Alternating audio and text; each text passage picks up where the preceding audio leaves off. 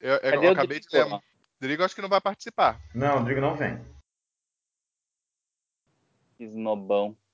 Alô.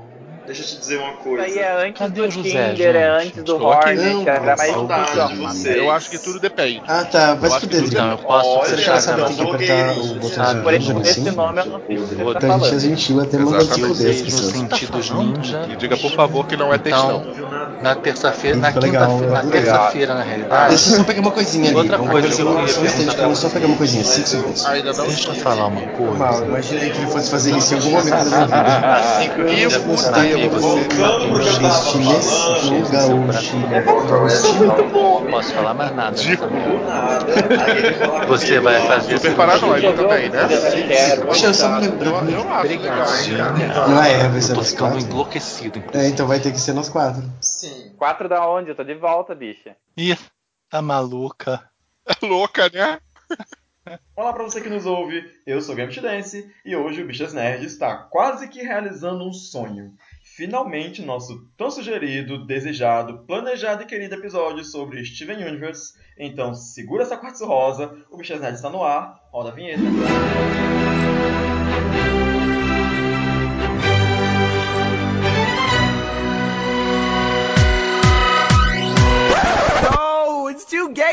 Junto comigo hoje estão José Neto, Oi, boa noite. Thomas Grotto Olá! Só quero dizer que a minha gema é azul. e o Pia Rodrigues. Alô, pessoal, topzera hoje. Nossa! Mas vamos lá.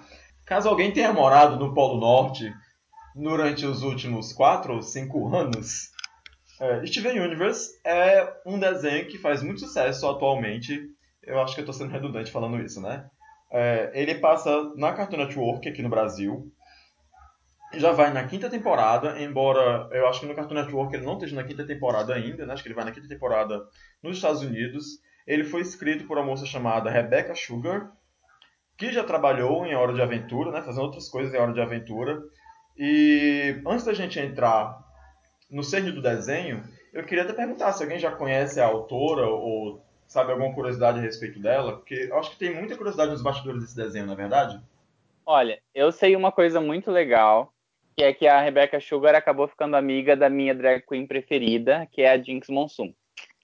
Hum, que legal. Sim, inclusive a Jinx é dubladora, é uma das próximas dubladoras da série. Sim, sim, né? Ela vai, ela vai dublar uma personagem. É, foi tipo assim, no Twitter, a Jinx falando, me escolhe, me escolhe, me escolhe, me escolhe, me escolhe, e, e rolou. Então, mas a. é, Eu, eu não conhecia muito da Rebeca antes de eu começar a assistir Steven. Mas parece que ela começou mesmo a ficar conhecida com outro desenho que o pessoal gosta muito, né? Eu particularmente não gosto, mas o pessoal gosta muito do Hora de Aventura. Alguém assiste isso? Assistiu? Que acho que já acabou, né? Eu já assisti episódios e eu gosto bastante da Hora de Aventura, mas não chega, tipo, a 10% do que é, por exemplo, Steven Universe, entende? Mas ele tem uma característica que o Steven pegou também, né? Que é a coisa da. Ele tem uma linha de tempo, mas, Mas- eventos importantes dessa linha de tempo não acontecem no tempo, no, no desenho, no presente do desenho. Eles aconteceram no passado e o desenho também é a construção desse passado. Eu não sei se o Hora de Aventura começou essa tendência, mas ele tem bastante isso, né? E o Steven Universo pegou isso totalmente. É, a gente tem um episódio mais pra trás aí que a gente já falou sobre Hora de Aventura, né? E, e, inclusive a gente brigou muito porque tinha gente que gostava, gente que não gostava. E, mas enfim, é, com relação ao Steven Universe, eu acho que ele tem uma tendência, eu não sei dizer, porque eu sou uma pessoa velha, então minha relação com o tempo é diferente. Eu não sei dizer se é uma tendência nova nos desenhos americanos, mas que eu sei que nos anos 80 não existia, que era essa coisa do desenho ser. dele ter importância cronológica entre os episódios. Normalmente, os desenhos americanos lá, quando eu era criança, eles, você podia assistir qualquer episódio em qualquer tempo, porque as historinhas eram um arco fechado em seu próprio Sim. episódio, e não fazia diferença a ordem que você assistia. Hoje, o, o- os desenhos americanos, eles têm, eles, apesar de continuar com essa pegada de ter a- a- o arco fechadinho em cada episódio, eles são mais estilo novelinha, né? Se você assistir um episódio muito na frente, pode ser que tenha algum fato lá que você não vai entender, porque ele foi explicado no episódio lá atrás, e ele ganhou essa, essa característica mais novelesca, que eu acho que era uma tendência muito dos desenhos japoneses, né? Só que os desenhos japoneses, eles são amarrados. Um episódio não termina a história, você tem que assistir, fica sempre um gancho pro próximo. Eu estou errado nisso? Não é mais ou menos assim? Não, não, tá certo, Gambit, realmente concordo. Eles têm a pegada de pequenas histórias terem arcos fechados, mas ter uh, conexões entre muitas vezes esses pequenos arcos, essas pequenas. Uh, só quando eles identificam, pelo menos que eu percebi que quando eles identificam que é um final de temporada um início de temporada é que eles ganham aquele arco mais importante explicativo. Mas durante a temporada existem pequenos eh, episódios que qualquer um pode ler ou olhar, né, nesse caso, ver, e eles vão entender, vão ter uma noção do personagem, vão ter uma noção do, do universo onde está inserido esse personagem. Uhum. Eu, eu acredito que assim, a ideia do, do desenho passar a ser serial, é, ela não foi uma, uma coisa que o Steven Universe trouxe por exemplo, a gente. E, e assim, mesmo o Steven Universe sendo uh, serial, é o que o Pia acabou de falar. Se você pegar um episódio isolado, você consegue entender aquela história normalmente. É, boa parte dos episódios, né? Claro é. que tem uma história macro que acontece, mas cada episódio pega uma história dentro da macro, né? É, mas, por exemplo, se você pegar Liga da Justiça era assim, é, Liga da Justiça Sem Limite, é, Tipo, sé séries, sé séries mais heróicas, entende? É, então, porque... mas eu, eu colocaria, é... porque, por exemplo, eu diria que o Liga da Justiça, ele é infanto-juvenil. O Steven Universo, eu acho, eu acho que ele é um... Ele, pelo menos pela estética, pelo tipo de história e o desenvolvimento dos personagens, eu enxergo ele bem para um público mais abaixo. Não. Não? Você acha que não? Eu acho, eu acho que o Steven Universe ele é uma série que você acaba tirando muito do público, entendeu? Porque se uma criança sentar para assistir, ela vai ver uma coisa, e se um adulto sentar para assistir, ele vai ver outra. Sim, sim, sim, mas, com certeza. Eu mas eu uma matéria que a audiência infantil do Steven Universe é bem baixa. Ah, não, mas é, é igual o Hora de Aventura também, né? Eu acho que tem muito mais adulto assistindo esse desenho. É, mas assim, foi por isso que eu falei dessa questão de tempo, porque eu concordo bem que não foi o Steven que começou com isso. Mas tipo, Liga da Justiça, que é um desenho de 2001 a 2006, pra mim já é um desenho novo, porque eu já era adulto quando ele passou, entendeu? Então é por isso que eu acho que isso é uma tendência. É por isso que eu sou a louca do tempo, né? Pra mim isso é uma tendência nova, mas é algo que já acontece há 20 anos, sabe? Gente, os desenhos aprenderam dos desenhos orientais, né? Isso eu também acho. Uhum. É, é, é que se tu for pegar, por exemplo, coisas mais antigas, não, você vê, vai assistir She-Ra Caverna do Dragão, você pode assistir qualquer episódio de qualquer ordem que, sabe, tá tudo ok. É, mas por exemplo, Thundercats. Thundercats foi uma coisa que foi aprendendo a ter arco de história.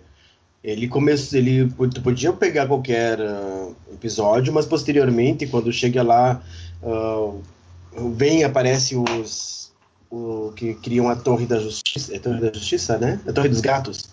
É, quando chega Toca aqueles outros gatos.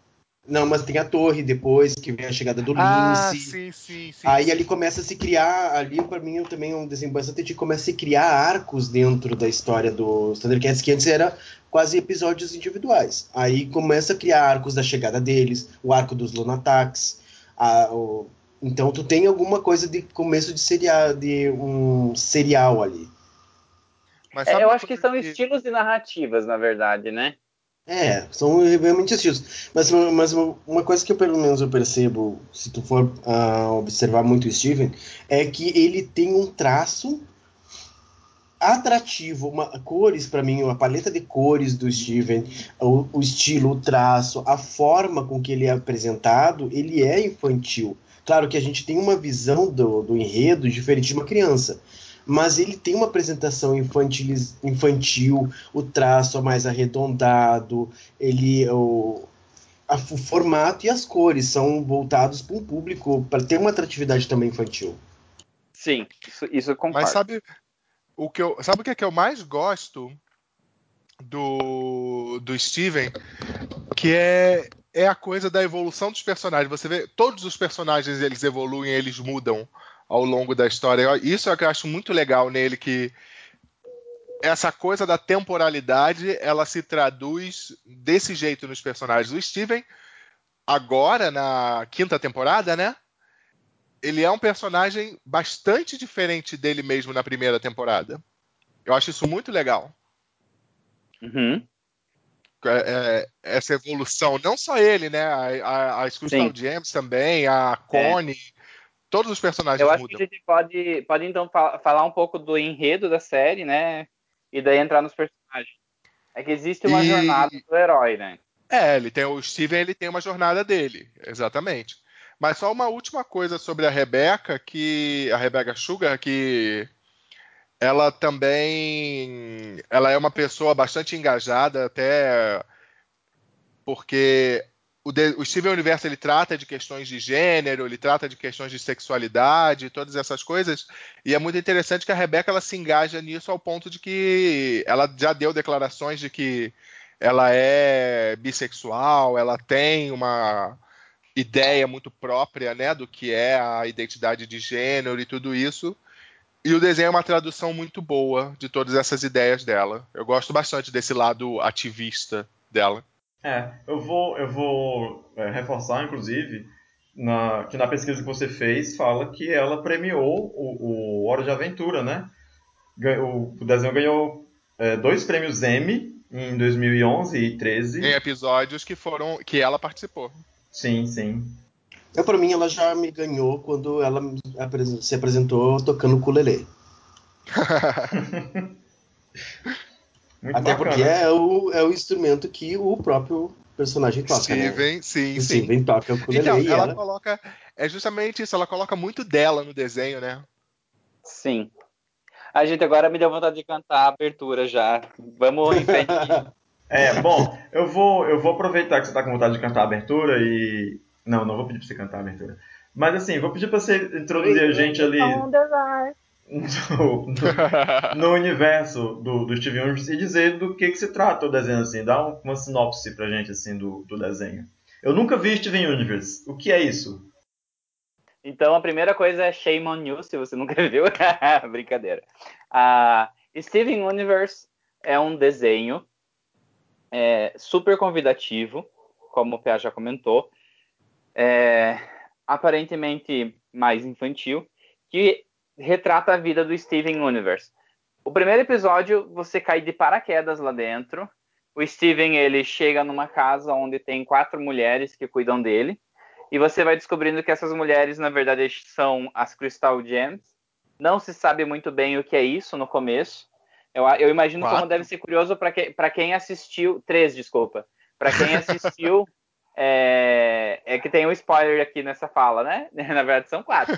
pois É. é, né? É, quem assistiu é, na hora que foi lançando, você assistiu o primeiro episódio e esperou tipo uma semana para ver o segundo, eu imagino, né? Como ah, talvez o desenho tenha demorado para engrenar, inclusive, porque os primeiros episódios são mais simplesinhos. É, eu, como eu fui pelo caminho do online, eu comecei pelo episódio piloto. O episódio piloto ele, ele revela muita coisa do enredo, né? Sim. Ah, inclusive, os traços eram completamente diferentes. É um episódio bem É, legal eu- de ver. É bem, é bem É. legal de se ver pra quem já é fã. Porque eu, quando eu olhei só depois, né? Por causa que eu, eu olhei o episódio antes. piloto, eu não vi o, antes de tudo. Eu vi depois, eu acho que já tava na terceira ou quarta temporada, quando eu já tinha acabado todos os episódios que eu podia olhar. Aí eu comecei a olhar o. Tem os curtas e tem o piloto, né? Aí eu, quando eu olhei o piloto, eu assim, não, não, não é o Steven, não é, não, não. não. É, foi bom, interessante, mas não, eu quero ver o Steven mesmo. Eu gostei de começar pelo piloto porque eu sabia que era o piloto e eu sabia que a série tinha engrenado, entende? Então por isso que eu tô falando que eu gostei de ver o piloto primeiro. Inclusive eles Eu- refizeram o episódio no meio da série, né? No meio da temporada. Mas vamos lá, que eu, eu tô me dispersando. A série Mas então gosto, retrata a só uma coisa do sobre Steve. o piloto. Eu gosto do design de alguns personagens no piloto. Eu gosto da Pérola Aham, eu gosto da Pérola e eu gosto da Garnet também. também. É, mas, Mas- assim, é, Vamos lá. sobre o Steven Universo, então, a história é, acompanha a história do Steven é, Universo, que ele é filho do Senhor Universo. Na verdade, ele é Steven Quartz Do Universo, Greg. né? Ele é filho do Greg, que é o- universo. Greg Universo e a Rose Quartz. É, o Steven, ele, ele é um humano barra alien, porque ele é uma Crystal Gem também. E ele é uma Crystal Gem. Porque as Crystal Gems são todas no feminino. Então, é uma coisa Pensa muito legal isso. Desculpa, Tom, que é só, só te interromper, mas isso é que a gente até antes de começar a gravação, a gente falou um pouquinho da questão da dublagem, da tradução.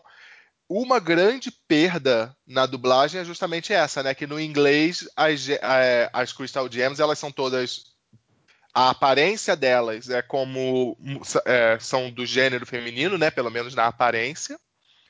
Uhum. É, e, ela, e o Steven, ele nunca, em inglês, ele nunca se refere a ele como sendo um Crystal Gem. Né? Ele é uma Crystal Gem também, como todos os outros. Já em português, quando se traduz, ele é um. Ele, se- ele se é refere ao inglês masculino. acaba não tendo. É, o É, artigo pois é, não tem então, gênero no inglês. Exatamente. Isso. Então aí no português isso acaba perdendo um pouco esse. Que é uma graça também. É mas, só uma assim, coisa. ele- mas quando ele canta na abertura, ele fala: Nós somos as Crystal Gems. Isso, isso, Ele fala o exatamente. feminino, entende?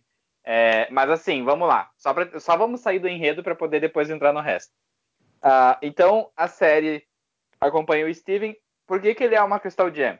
Porque o Steven, plot twist da primeira temporada, quando, quando eu percebi isso, eu fiquei chocado. Eu achava que o Steven ele era só órfão no começo da série. É, ou no começo do primeiro episódio. Eu já não me lembro bem da linha do tempo em episódios, tá?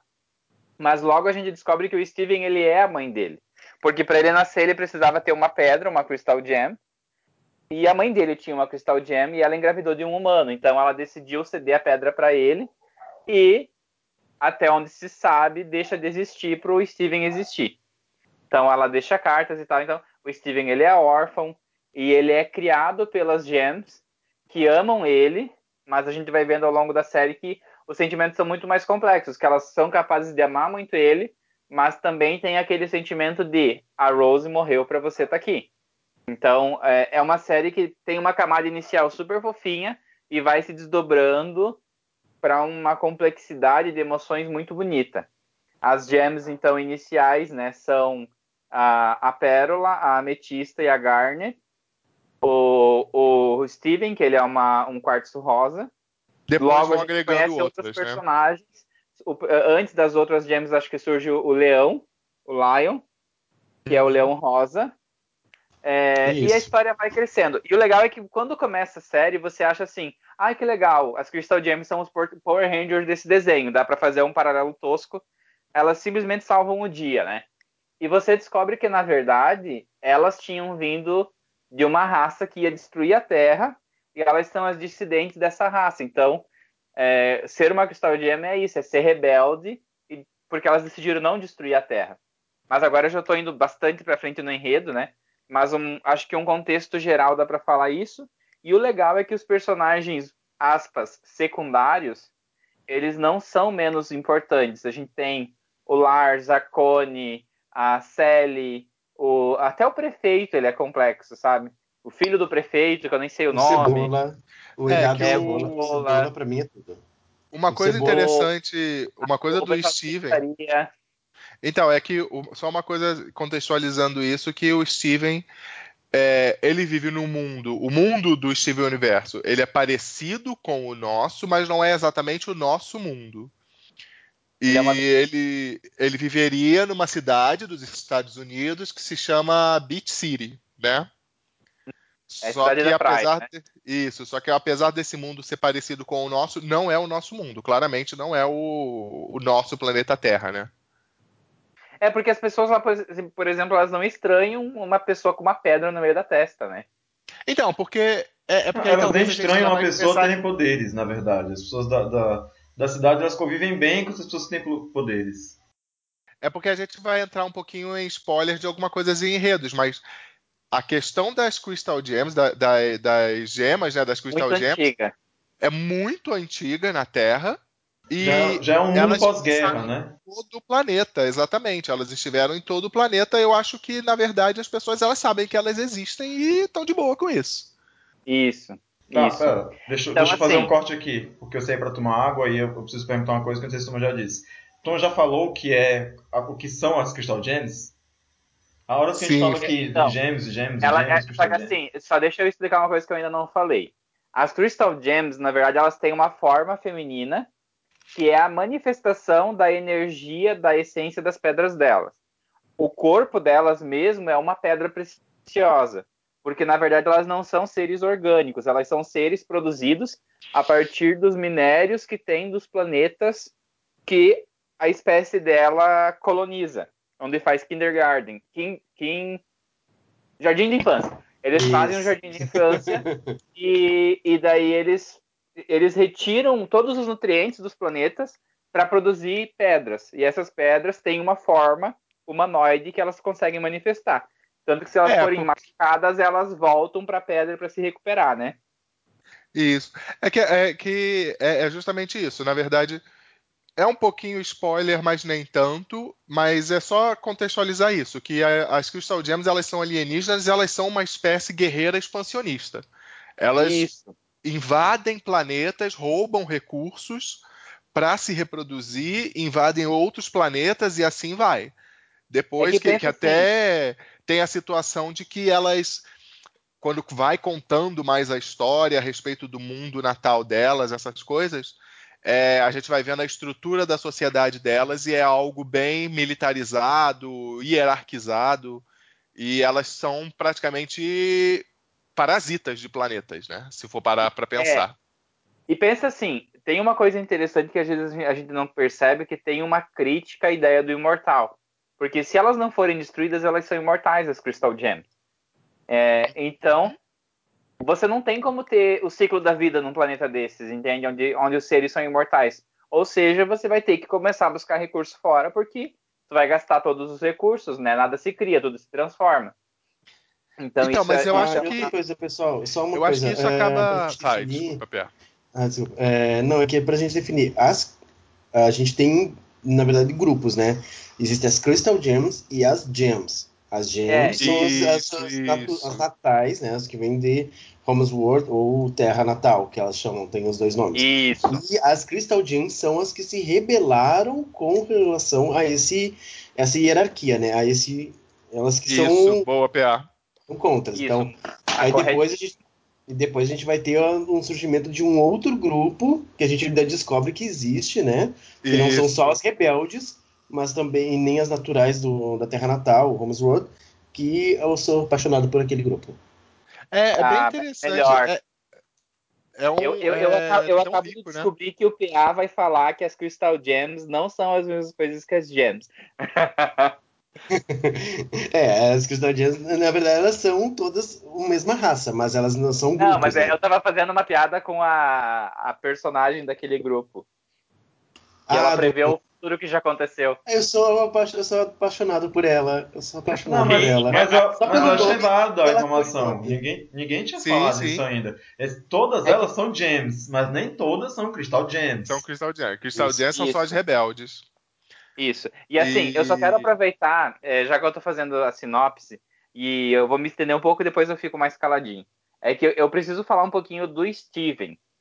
Por que, que o desenho do Steven Universe ele é tão importante? Porque o Steven, a princípio, ele é um menino. Então você at- atrai o público masculino por, por, por, por esse aspecto. Mas todas as outras protagonistas são femininas. Então isso já é legal. O Steven, ele se traveste na série. Ele brinca com o feminino. E isso não tem problema. Ele manifesta os primeiros poderes dele quando ele chora. É, os poderes do Steven são todos defensivos e de cura, que são papéis que a gente associa com o feminino. Então, ele descobre que ele tem a saliva mágica que pode curar as pessoas. Ele descobre que ele tem é, é, um escudo que é defensivo. Ele descobre que ele tem uma bolha defensiva e ele descobre que ele tem é, que ele consegue transportar as armas, né, de certa forma e que ele, ele também serve de transporter para o grupo. Tipo, todas as coisas que seriam teoricamente femininas nos desenhos tradicionais são do personagem e, e de personagens secundários. Em Steven Universe são os poderes do personagem principal. Tanto que a Connie, que é a parceira humana dela, é quem usa a espada, né? Então isso eu acho que foi um, um, um cuidado de mostrar um papel diferente para os meninos que a Rebeca teve, que não tem preço, assim, porque não tem na ficção algo assim hoje, sabe? É, e o, e o Steven, uma coisa muito interessante a se reparar dele é que a característica mais importante dele é a empatia que ele tem pelos outros personagens e seres que aparecem na, na série, né? É um Ele empata, é né, muito humano, ele é muito sensível. Então, justamente corroborando isso que você falou, ele é o, ele não é o que se espera de um personagem masculino. É, ele, Nossa, o grande. episódio que ele encontra a, a diamante azul porque ela tá chorando, por exemplo, é muito bonito. Não, eu, eu acho que é porque a gente já começa a falar um pouquinho mais de spoiler, mas quando ele encontra, quando ele vai para aquele episódio da Drusa, a solução que ele encontra, ele faz uma coisa completamente inédita que nenhuma das gems jamais imaginou que pudesse ser feito. Justamente por isso, porque ele tem toda essa questão da característica dele da empatia. Ele, o principal dele são os sentimentos.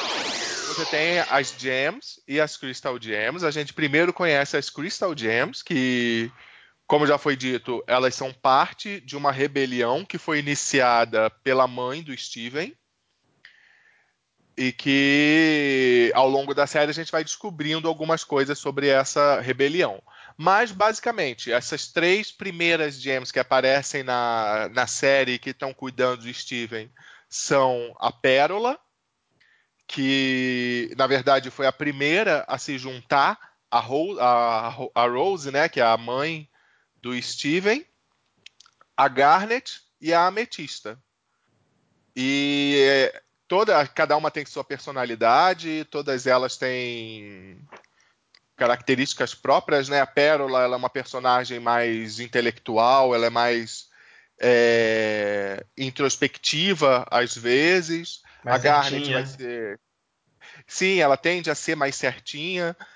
A, Garnet ela já é uma personagem caladona, mas é segura de si, ela é super sentimental. E ela é uma das que tem uma relação mais carinhosa com o Steven, né? E, e- e eu acho que ela se torna, depois que a mãe do Steven desaparece, a Garnet se torna a referência do resto do grupo, ela é a líder do grupo. E você tem a Ametista, que é a mais novinha, e que é mesmo uma criançona, irresponsável, brincalhona, tá sempre rindo, tá sempre zoando tudo. E são essas as E três que, é- e que principais. muitas vezes é mais infantil que o Steven, inclusive, né? Sim, sim, exatamente. Ela tem um. um- é- é- ela é infantil, mas justamente por causa de todas as. Porque é justamente Da isso. história né? dela. Nenhuma delas é unidimensional. Elas todas têm camadas. A Pérola, a primeira impressão que você tem dela é que ela é aquela personagem certinha, inteligente, que sabe tudo, que consegue tudo, mas ela por dentro esconde uma fragilidade gigante. Que ela tem uma autoestima muito frágil. Qualquer coisa ela acaba desmoronando.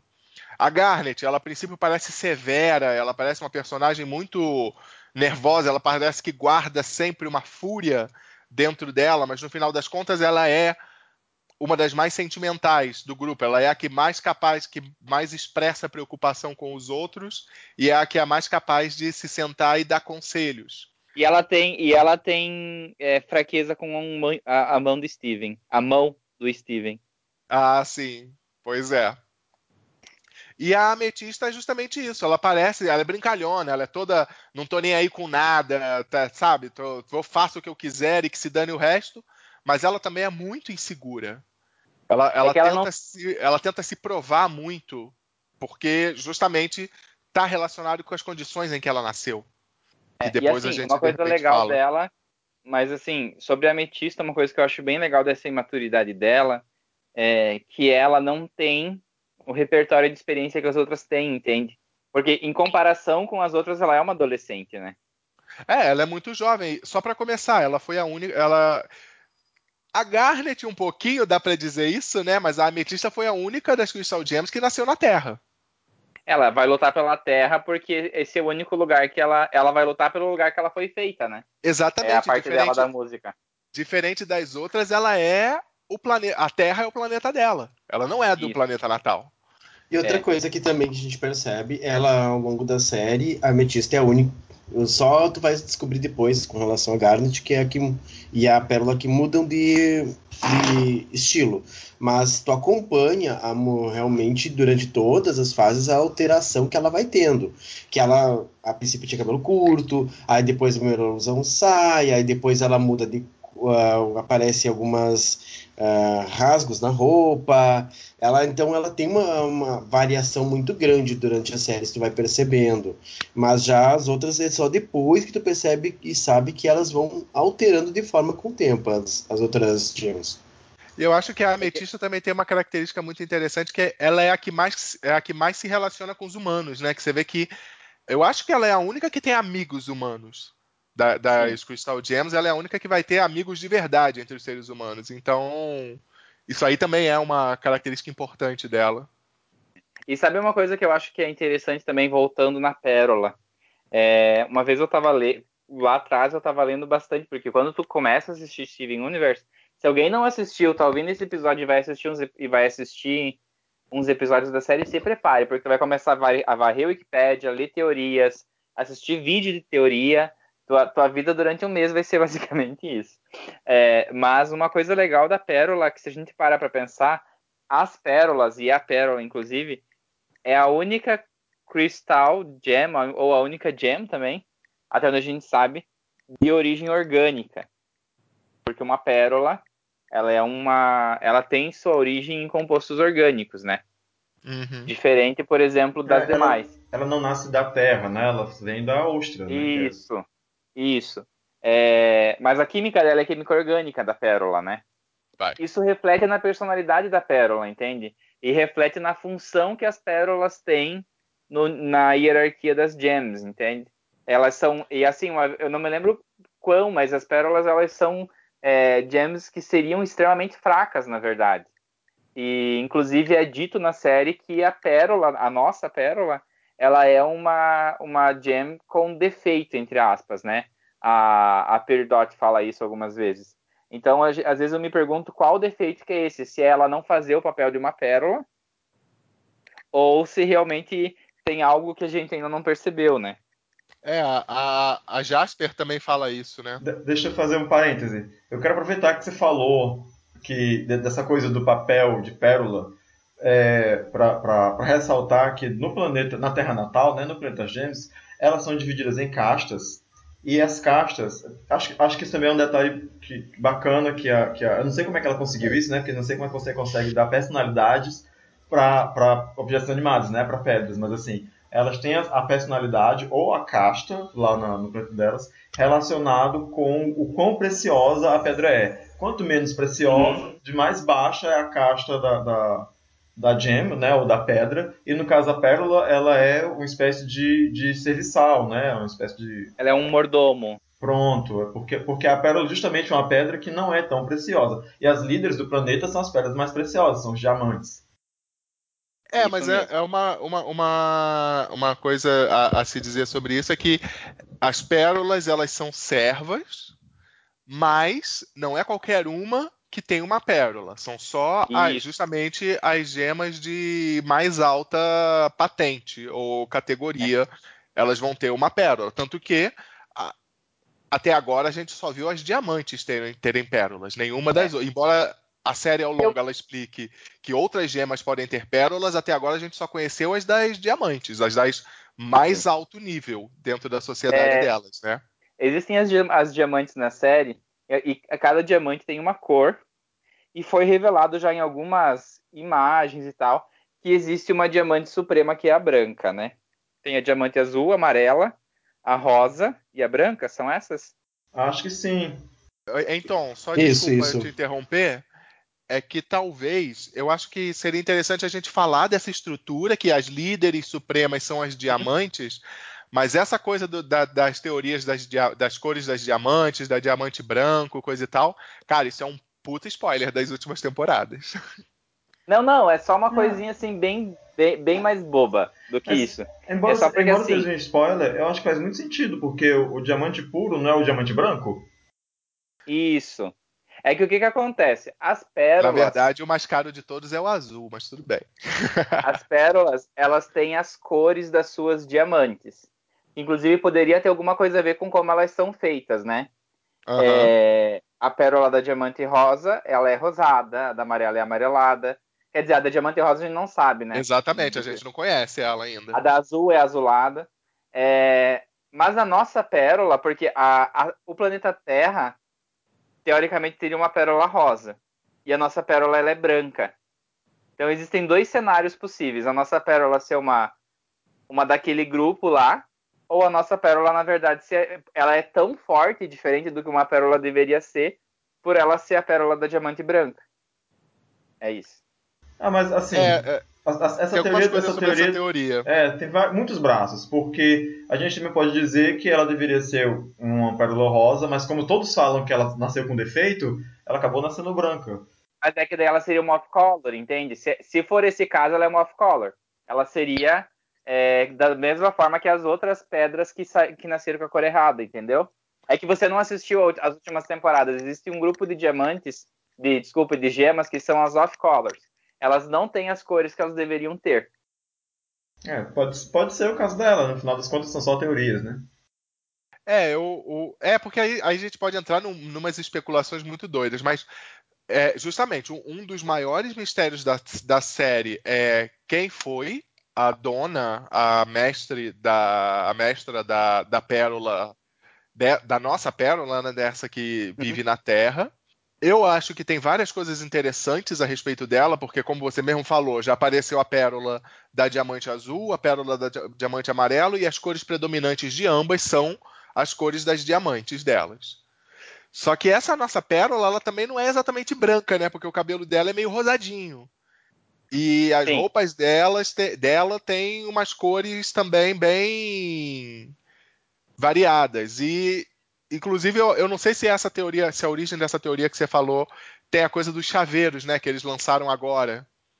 Que o pessoal tá usando justamente o chaveiro da pérola como uma evidência dessa teoria de que a pérola.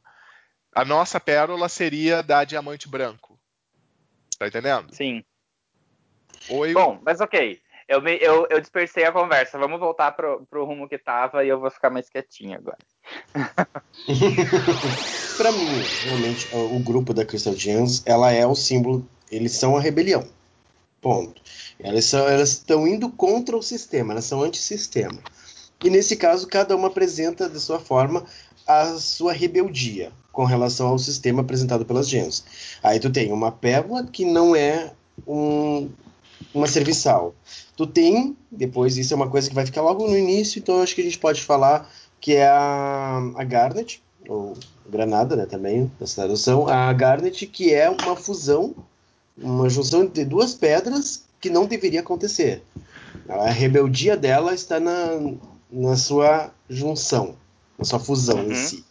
E tu tem uma uma pedra que nasceu na Terra, ou seja, ela não é natural de, de Homesworld, da Terra natal, em que ela quer se provar e ela não é, é ela é constantemente rebelde em relação a contestar a tudo. Ela quer contestar, ela é uma adolescente por si só.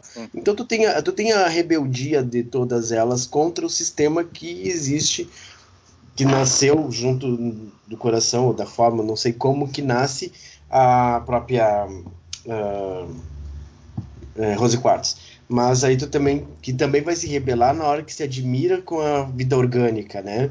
Ela começa Sim. essa, essa rebeldia dela contra o sistema ao se admirar da vida orgânica e da variedade, né? Que ela demonstra grande, o, o grande coisa. Greg é só uma incorporação física da admiração e do amor que ela tem com relação a toda a vida orgânica que a Rose Quartz Tanto-. Não, Tanto e que a a Rose. gente pode falar sobre o amor dela pela pérola, que é de origem, né? Volta lá.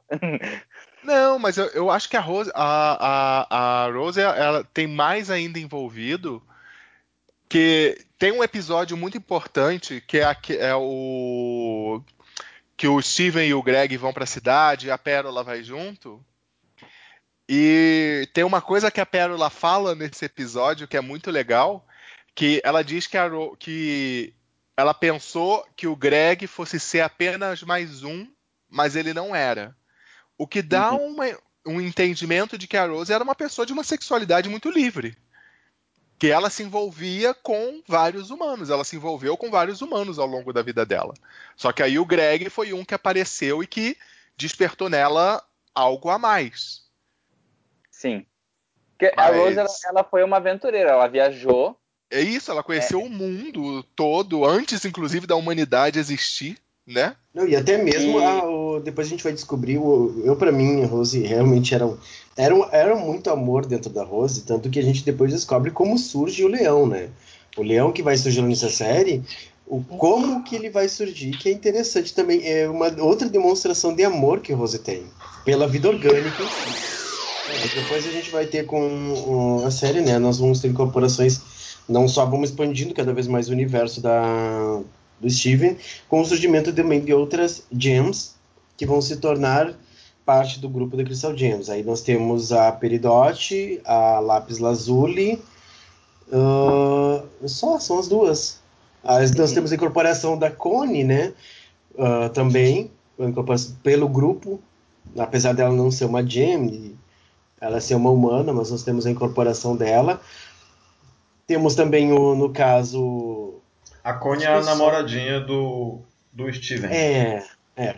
Que a gente depois. É mais amiga do que namorada, né? É, mas, Ela- ele, ela mas, é- ele, é- mas ele é apaixonado por ela, né? Existe amor. é, É, existe um, a troca de, de. É amor ali. A gente sabe, depois a gente acaba descobrindo que é a fusão que surge é amor. É o vínculo que surge, que vai dar origem à fusão. Que depois a gente descobre que é a junção dos. Você, você falou É, justamente aquilo que eu queria ouvir, PA. Que assim, antes da gente dar mais um passo na, na evolução da nossa conversa, é, eu queria que a gente falasse sobre as fusões do desenho, porque o desenho tem uma coisa, né, uma, uma característica marcante, é essa fusão, que não é bem aquela coisa do Dragon Ball, se você está acostumado a assistir Dragon Ball, né? Mas a gente pode até comparar, né? Que faz uma dancinha e tudo mais, e enfim, eles não falam fusão, mas falam dancinha. E eu queria que alguém, qualquer um dos meninos, se propusesse a explicar o que é fusão, porque eu acho que, que a fusão ela tem um conceito bem complicado. A gente, inclusive, já falou disso num outro episódio. A, a- a ideia original das. Então, eu vou falar de uma forma não linear da série, mas de uma forma que facilita o entendimento. As fusões existem no universo das gems para aumentar o poder de uma gem. Então, se você, por exemplo, é uma rubi, você vai se fundir com outras rubis e você vai virar uma mega rubi. Isso é uma fusão pela, pela, pela casta correta, né? Tipo, respeitando as castas e tudo que existe nas gems. É, e a gente assiste a série e num episódio o Steven começa a cantar que tudo que ele quer ver é elas virarem uma mulher gigante. E daí a gente tem a primeira fusão, que é a Pérola com a Ametista. Sim, a Daí Opal. é- A Opala. Que elas têm a, a Opal. É, que é linda, inclusive. Ah, daí é, a gente pensa, ah, que legal, elas têm essa possibilidade de se fundir e, e a gente vai ver isso e é tipo quando surgem Megazords novos, né? É, Parece que é uma continua coisinha continua simples. lembrando Power Rangers, na verdade, né? É.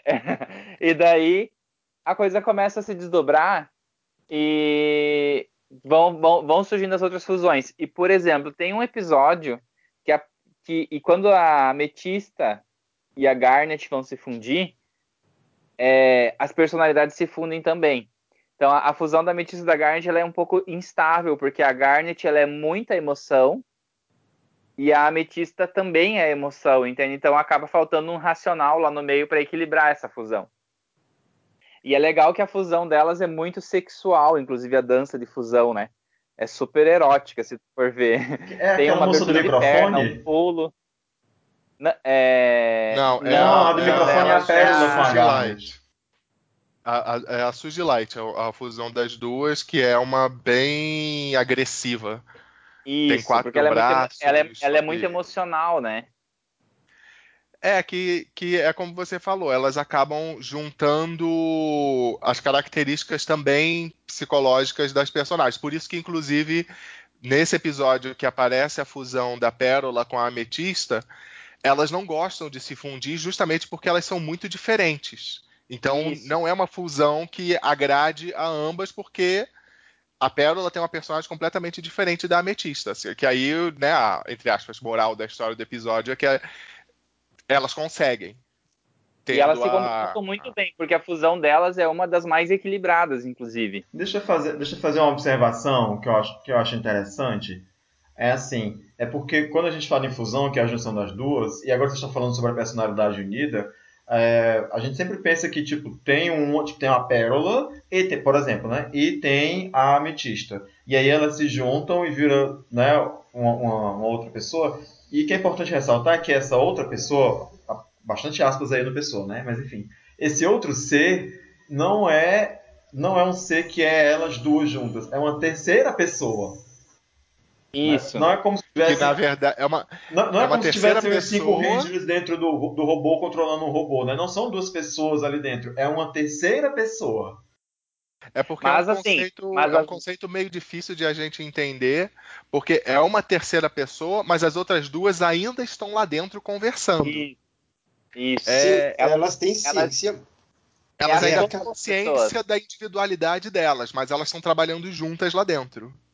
É, é que, assim, ó, carta sobre a mesa. A fusão, ela tem uma, uma função na série de, de lúdica de falar sobre, inclusive, sobre entrega amorosa e sexualidade. Tanto que existem as fusões que as pessoas fazem, tipo, não gostam de fazer. É, eu acho um episódio muito tocante quando, gente, quando mostra um defeito da Pérola, por exemplo, porque a Pérola gosta de se fundir com a Garnet. E ela começa a usar mentiras para fazer a Garnet se fundir com ela. É, numa clara alusão a uma espécie de tipo enganar a outra pessoa para ela ficar com você, entende? É, e mostrando que uma pessoa que na verdade é boa também pode cometer esse erro. Então tem tantas camadas no desenho, sabe que é, É, muito que é como é como você falou, é, te- é, a, a analogia é clara, que é com sexualidade, né? e E. tanto que é não, mas numa camada mais superficial, ela vai ter essa alusão direta à sexualidade mesmo. E tanto que o que eles mostram é que existe um tabu gigante em relação à, à fusão na, no mundo natal, né? Que só para começar uma fusão, ela não pode ser feita se ela não tiver sentido para existir. Que é Uhum. justamente o exemplo que você deu das rubis. Se, se elas estão precisando ficar mais fortes, elas se fundem. E qualquer outra fusão pode acontecer, desde que ela aconteça entre gems que sejam da mesma categoria e que tenham uma função. Isso. A Garnet é, é aquela situação, né? Qual é o, o tabu em, em relação a ela? Que ela é uma fusão que está acontecendo porque ambas querem. Não tem uma, fus- uma É. função exatamente associada a ela. É a explicação que o, que o Steven dá, que é muito bonita, que a Garnet é um relacionamento, né? Sim, sim. Ah, uma. pra- bom, é, agora já, já- a gente já começou com os spoilers, mas isso é da primeira temporada, então. A Garnet, ela na verdade é uma rubi. Ela é uma rubi misturada com uma safira, porque é, foi uma, uma safira que veio para a Terra como braço direito de uma diamante para estudar o que as tendências da guerra e ela se apaixona por uma rubi. É, são- na verdade, ela vem que ela seria a arma para acabar com a rebelião da, da, da Rose, né? Isso. Só que a Ruby é, é extremamente é, cabeça quente, né? E daí tu olha, a Safira, ela é, ela é equilibrada, mas ela também é uma personagem emocional, né? E daí é legal E- que quando as duas se fundem, a personalidade da Garnet é a soma dessas personalidades. né? Exatamente, o que, eu, o que eu acho é que justamente essa, essa característica da, da fusão ser o somatório das duas, mas as duas manterem a individualidade, a Garnet ela mostra isso muito bem, porque ela justamente ela parece que está sempre guardando dentro dela uma fúria, uma vontade de se soltar, que você vê claramente que é a Ruby, mas você tem a personalidade mais fria da Safira segurando lá a onda de vez em quando. Então, ela fica aquele ser, né, severo, caladão, que quando fala é uma voz macia, mas é uma voz que é forte ao mesmo tempo, né, que te obriga a, praticamente se ela- ela- se ela falar pras ela gems- diz. A gente vai fazer isso, pronto, tá dito, né? Exatamente, é muito interessante que ela é o, o exemplo máximo dessa, desse conceito da fusão. É- isso é muito legal. Ver que em vários momentos É, É não é uma a coisa gente- explícita, mas você vê que são as duas conversando. É uma conversando com a outra, muitas vezes. É, e aí a gente, eu para mim eu vejo muito essa assim, a Garnet é o exemplo que a gente vai ter durante toda a série do, da fusão mais estável que se pode ter, mesmo sendo de jeans completamente diferentes. E aí tu vai ter, para mim, eu vejo muito lá o oposto que ela queria, que vai ser Malaquita. Que aí, Aham. vamos falar de spoiler, vamos fazer spoiler. Né? Vamos Isso. dar spoiler mesmo, que aí vamos ter um Lápis Lazuli e, e Jasper no, no exemplo específico de um relacionamento abusivo ali. Depois a gente vai com aquela coisa de, do abuso, da maldade, do, do uso de uma pela outra, ah, das descobertas de que nenhum, ambas não eram lá com a flor que se cheira, por mais que eu também goste muito de lápis azul, e a gente acaba descobrindo de Jasper deixa muito entender de que lápis lazuli não foi uma muito flor que se cheire. Então, ali eu, pra mim, eu vi muito Malaquita o, o, o, o oposto completo do que é a Garnet. A própria ela realmente- Jasper, a própria Eu- eu- Jasper eu você não preciso- pode dizer que ela é uma vilã completa. A Jasper, ela. Ela, Ela foi, ela, ela, ela é uma uma espécie de antagonista. lavagem cerebral. Não, não, ela é uma antagonista, mas ela é, ela tá indo pra Terra porque eu diria que ela tem um motivo muito justo pra ir pra Terra. Porque é uma grande revelação que a gente tem que a gente pensa que a Jasper ela tá servindo a uma certa diamante, mas na verdade ela servia a outra. E ela tá indo pra Terra com um objetivo muito específico relacionado a alguma coisa que a, que a Rose fez. Assim, mas vamos combinar que no contexto do Steven Universe não tem é, um, um vilão propriamente dito, né? Como, como vocês já ressaltaram várias vezes, os personagens têm muitas camadas. Então ninguém é, aquele, aquele vilão limpo, puro, caricato, né? Elas vivem num mundo que, que, tá, que, tá, que vai se acabar, está se destruindo. E elas vieram para a Terra para poder continuar a viver. Né? A gente que é da Terra entende eles como vilões que são conquistadores que vieram matar a gente para ficar com o planeta. Mas eles têm uma missão que é, que é sustentar a própria raça, né? Então, ele- elas vão fazendo isso. Mesmo as, É, as, as que estão gêmeas, elas se revoltam contra, contra as outras gêmeas porque elas, porque elas se apaixonam pelo planeta Terra. Eu quero falar um É que eu só spoiler, preciso então. voltar antes da gente ir pro próximo assunto, de, de avançar com esse assunto. Por que que tu tá falando que a, a Lápis tem alguma coisa de, de vilã nela, PA? Para de falar isso, Porque- ela... é- É por causa do que a Jasper mas, diz quando, ela, quando, elas, uma- quando elas se separam. Eu lembro que ela É, fala por causa isso. que assim, é, ela fala, Jasper eh, deixa claro de que ela não acredita. Ela, a Jasper pega e fala, né, que eu não acredito. Quem diria, Lápis, que você foi capaz de fazer tal coisa? Você foi capaz de horrores tão piores quanto os meus. Então ali a gente vê que Lápis, por mais que ela tenha todo essa, eu acho Lápis um, um, um Lápis Lazuli um, uma gem, uma gem muito complexa. Mas na verdade, ali a gente sabe de que o passado que Lápis tem não é dos mais uh, tranquilos, digamos assim. Até porque depois a gente vai ter uma correlação com outra gem que vai aparecer, que é muito próximo do que é a Lápis, que é a Aquamarine. Então, por isso mesmo, Lápis, para mim, ela é uma personagem extremamente complexa, ela é muito linda, muito poderosa, né, que vai surgir, mas que também ela tem alguma, tem muita coisa que a gente não sabe e que deixa subentendido com relação a Jasper, com relação a maldades que ela pode já ter feito.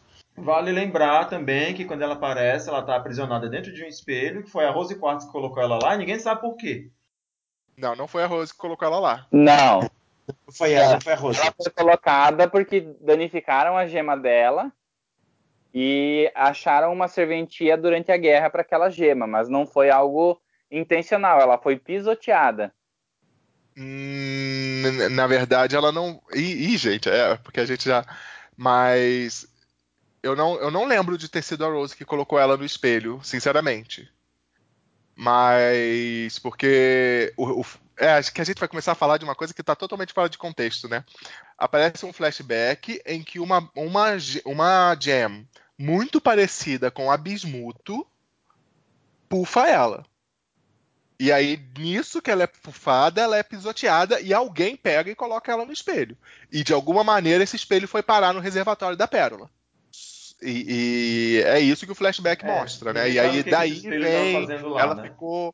ela ficou milhares de anos nesse espelho, por causa disso ela desenvolveu uma personalidade muito dúbia, muito complexa, como o PA falou, né? Ela, ela tem uma certa, um, uma certa personalidade maníaco-depressiva, ela não é exatamente boa, ela não é exatamente má, ela tem umas características muito próprias, a Lápis Lazuli, né? Que também é uma das minhas personagens preferidas. Eu, eu já, acho que assim, ó. Eu digo assim, a Lápis para mim ela é uma personagem maravilhosa pelo seguinte motivo. Ela tinha motivos para ser uma vilã, para ser uma antagonista, porque as Crystal Gems usaram ela e mantiveram ela presa num, num espelho, mesmo ela dando sinais de que, mesmo ela sabendo que ela era uma pedra, entende? Que ela era uma gem. E ela tinha motivos para querer se vingar e tudo. E ela consegue, depois de um processo de raiva e de, de, de aceitação do luto e tudo mais, que duram alguns episódios, ela consegue seguir em frente e não entrar num roteiro de vingança, entende? Então é, isso é, um, ela... é, é, muito, é muito significativo.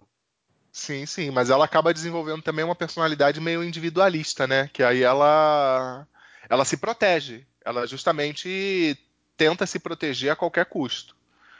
É, é, é, é realmente, é uma, é uma das. É, eu, eu acho que ela é desenvolve das personalidades mais interessantes. Próprio. Ela é uma, realmente uma das personalidades mais interessantes, mas justamente voltando um pouquinho nesse tema de vilão ou não, que até vocês mencionaram a Água Marinha, que eu, eu enxergo as, as gems pela seguinte maneira elas são seres praticamente imortais, vidas, formas de vida não orgânicas e muito mais avançadas que, por exemplo, que se consideram muito mais avançadas que formas de vida orgânicas.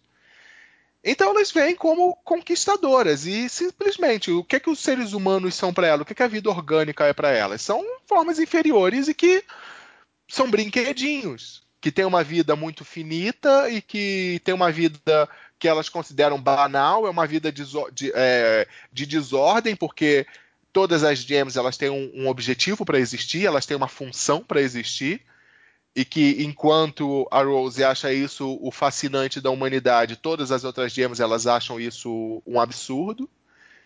Então eu enxergaria elas mais ou menos como assim. Elas são vilãs só porque elas são contra a gente, mas se você for olhar pelo lado delas, elas estão fazendo o que é, entre aspas, natural para a espécie delas. Né?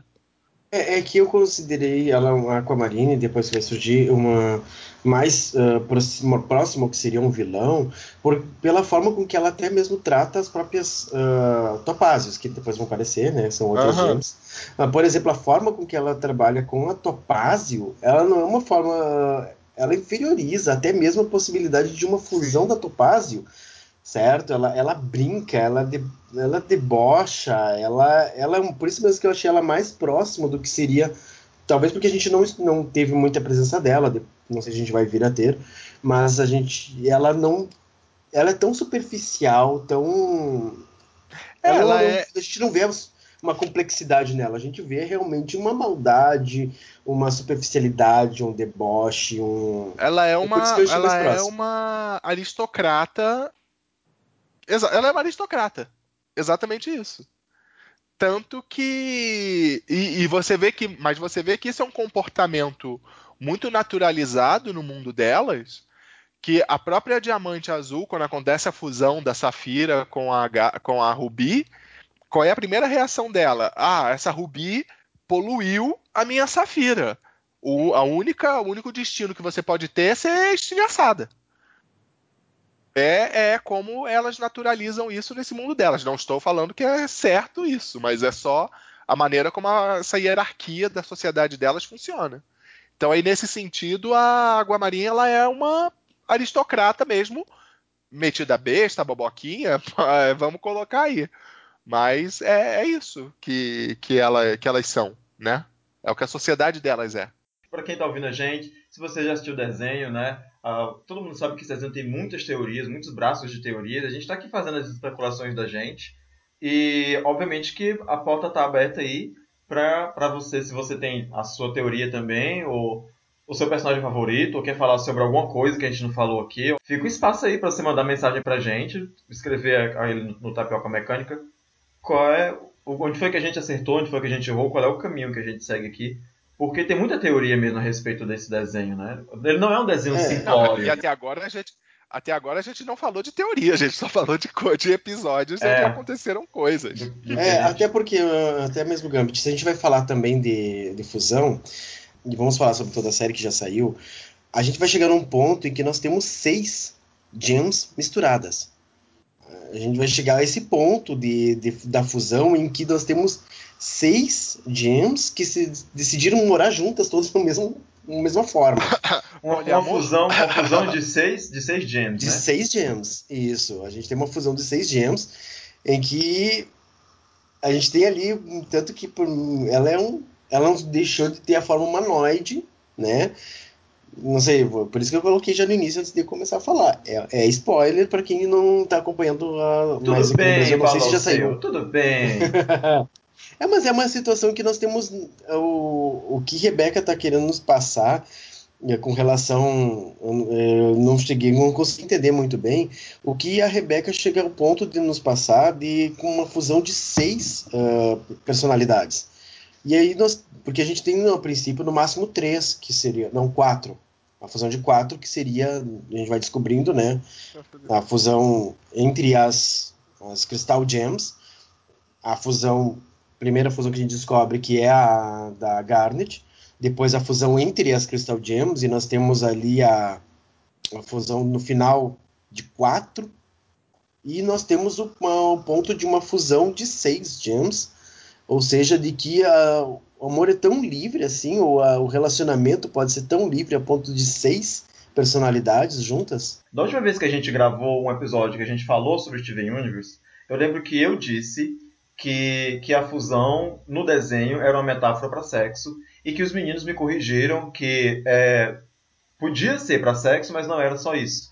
Né, que tinha muito mais a ver com relações de confiança. Algumas fusões, no caso, remetiam a sexo, como foi o caso do Steven Universe com a, com a meninazinha lá, me esqueço, a Connie, né, que a- disseram que era muito cedo para eles fazerem aquilo e tudo mais, mas nem sempre quer dizer isso. Então, é, eu acho que tem, tem uma interpretação que é mais vasta do que, do que simplesmente a relação sexual entre dois seres, duas pessoas, seja lá o que for, né?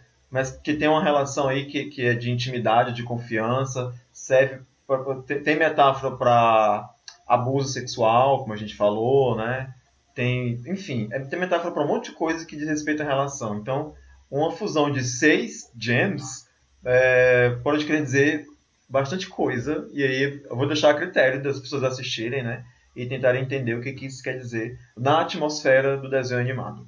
É, que é a gente está falando sobre as fusões em si, que a gente tem um ponto de as fusões entre as próprias gems, a, o que seria ah, rebeldia ou contravenção a, essa fusão ou a fusão por utilidade, ao ponto de seis fusões, seis gemas se fundirem, e também uma fusão entre espécies, né, que é a própria Stivone, em que nós temos ali aquela coisa de que às vezes se consegue, às vezes não consegue, às vezes a gente erra, às vezes a gente acerta, às vezes está bem para fazer a fusão, às vezes não está legal, não consegue.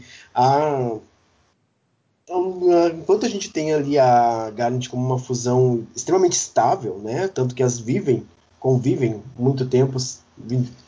A gente só tem, eu acho que uma situação em que as duas se separam por vontade, né? Uh, Rubi e Safira, mas ali nós temos também o Steven e Connie aprendendo a lidar com rela esse relacionamento da, da fusão, em que eles conseguem eventualmente, às vezes não. Às vezes não tá legal, às vezes tá legal, às vezes consegue, dá certo, às vezes não dá. Isso que eu achei também muito interessante do, da forma com que acontece a fusão do, da Stivone. É, eu tenho, eu tenho uma. Tu falou que, a, Sti- que a, Gar, a Garnet é a fusão mais estável, né? Eu tenho uma interpretação, isso na- eu sei que existem teorias nessa linha e tal, mas eu realmente interpreto assim. Eu acho que a fusão mais estável de todas dá nome ao desenho. Que é o Steven Universe? É, porque é, eu, eu aonde foi parar a, a, a Rose, entende?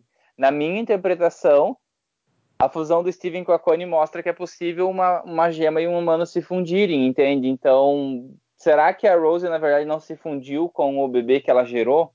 Ou com o espermatozoide que ela concebeu, alguma coisa assim, sabe?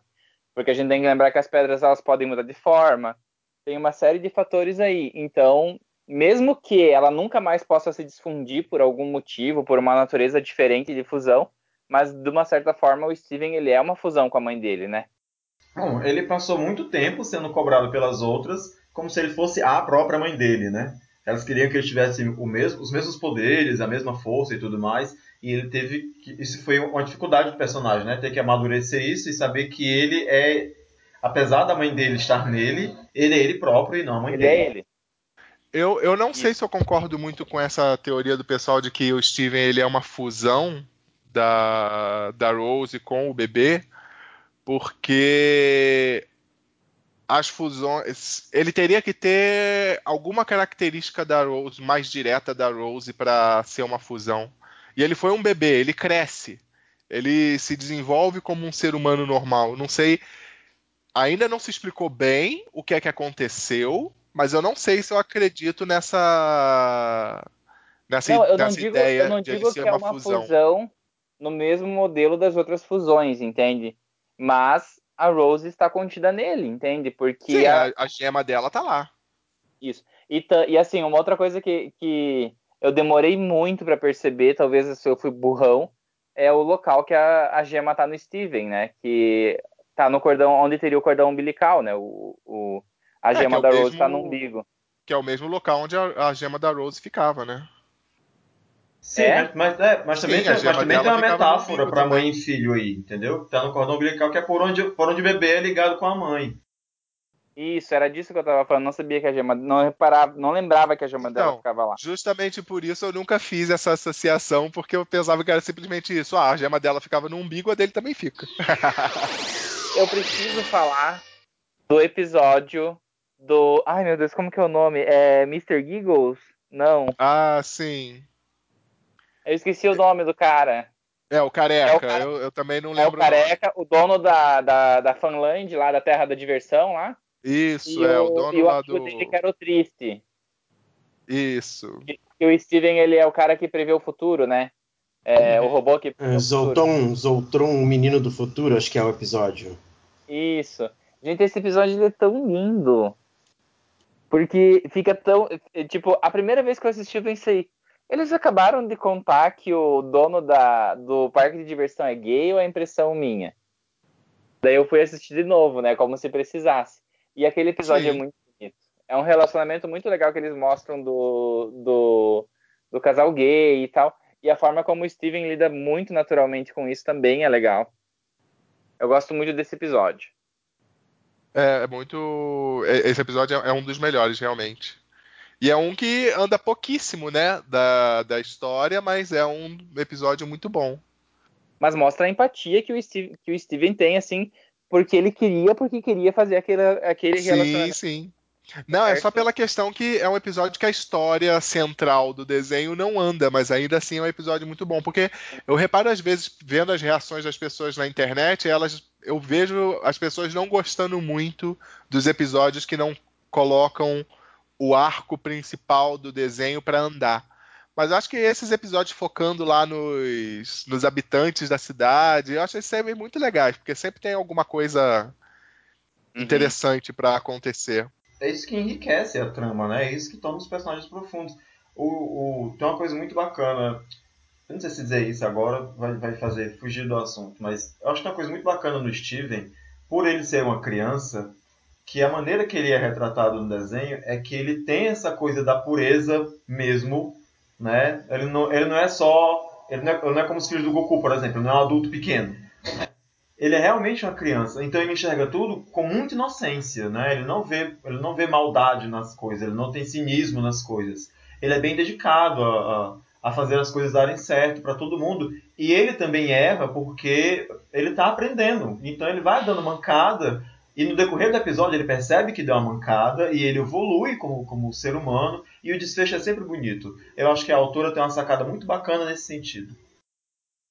Ah, um outro episódio maravilhoso que eu, eu dei uma leve choradinha é o episódio que o, o Steven ele conta como ele como ele decidiu ser muito legal e deixar o não é ce, é- não é cebola o bebê, né? É o sour cream, o, O irmão do sour creme cream é o irmão mais velho, né? É o creme É, azedo. o creme azedo, o creme azedo é o mais velho, né? Isso. E cebola é o bebê. Então é o cebola. É, é Isso. é o exatamente um episódio- bebê, É, mas bem. a criança calada muito estranha, que é muito irada ela. É, é, e eu acho muito legal como o Steven passa o episódio inteiro achando que ele tá incluindo o Cebola no grupo e no final mostra que na verdade o Cebola estava com pena dele e incluiu ele no grupo. O Steven ele percebe que o Cebola ele acha que o Cebola é sozinho e ele acaba encontrando um grupo de crianças que se reúnem para fazer coisas legais e tal. E ele pensa o episódio inteiro que ele tá incluindo o Cebola nesse grupo. Só que esse era o grupo do Cebola e o Cebola incluiu ele no grupo, entende? E ele não percebe que, na verdade, ele estava pensando que ele estava fazendo um favor, com aspas, pro outro, mas na verdade aquela pessoa que ele tinha pena, que tinha pena dele. Esse episódio ele é, ele é bem interessante mesmo. Dá pra pegar vários desse, né? Que é o, o foco do episódio é a empatia do Steven. Tipo, tem também lá o episódio da, daquela, daquela gente que é corrompida, né? A centípoda. Centípoda. Ele justamente acredita e ele por muito tempo o desejo maior dele é recuperar ela, né? Porque ela tá corrompida e a gente não falou ainda da, da corrupção, né? O que é? Mas basicamente a corrupção, pelo que eu entendi do desenho, ela é uma arma das diamantes e que acaba atrapalhando esse processo da- das, das gems de tomarem a forma física e elas acabam virando meio que umas figuras mais monstruosas. E uma que eles encontram é essa centípoda que o Steven ele quer porque quer salvar ela. E justamente é o, o episódio é mostrando que, por mais que ele queira, ele não pode salvar todo mundo. E que às vezes não é o que a pessoa precisa, não é a salvação que a pessoa. A salvação que ele quer dar não necessariamente é a salvação que a pessoa precisa ou quer receber. Eu achei muito legal essa, esse, esse episódio e essa mensagem que acaba ficando, né? Que outro, que outro relacionamento você queria falar, Thomas? É, eu tenho um relacionamento que eu acho muito legal, só que agora alerta gigantesco de spoiler, que é o relacionamento do Steven com o Lars. Assim, esse é o maior spoiler de Steven Universe. Então, se quem não assistiu, que não quer levar, pode parar agora e tal, até porque a gente já tá no fim, eu acredito, né? É, mas o Steven, ele é amigo do Lars, só que o Lars, ele é um personagem cuzão quase a série toda, e a gente não sabe muito bem o porquê durante muito tempo. É, na verdade é a, é a forma dele proteger a insegurança dele mesmo. Então ele é individualista, ele, ele gosta de controlar as pessoas que gostam dele, mas não demonstrar que gosta das pessoas e tal. Até que chega um episódio que, por acidente, o Lars vai com o Steven para o planeta Natal e o Lars tem um acesso de heroísmo assim e começa a fazer coisas maravilhosas assim. E o Lars morre. A, a, a, eu não sei se mais alguém teve visto, eu estava assistindo no computador e eu dei pause na hora que o Lars morreu.